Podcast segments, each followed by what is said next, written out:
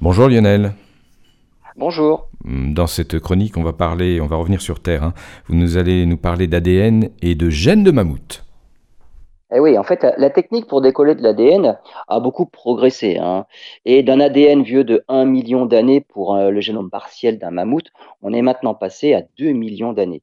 Mais pour le décodage d'ADN qu'on appelle environnemental, une technique qui a également permis, à partir de fragments d'ADN de plusieurs individus de mastodontes, de combler les trous dans leurs ADN individuels.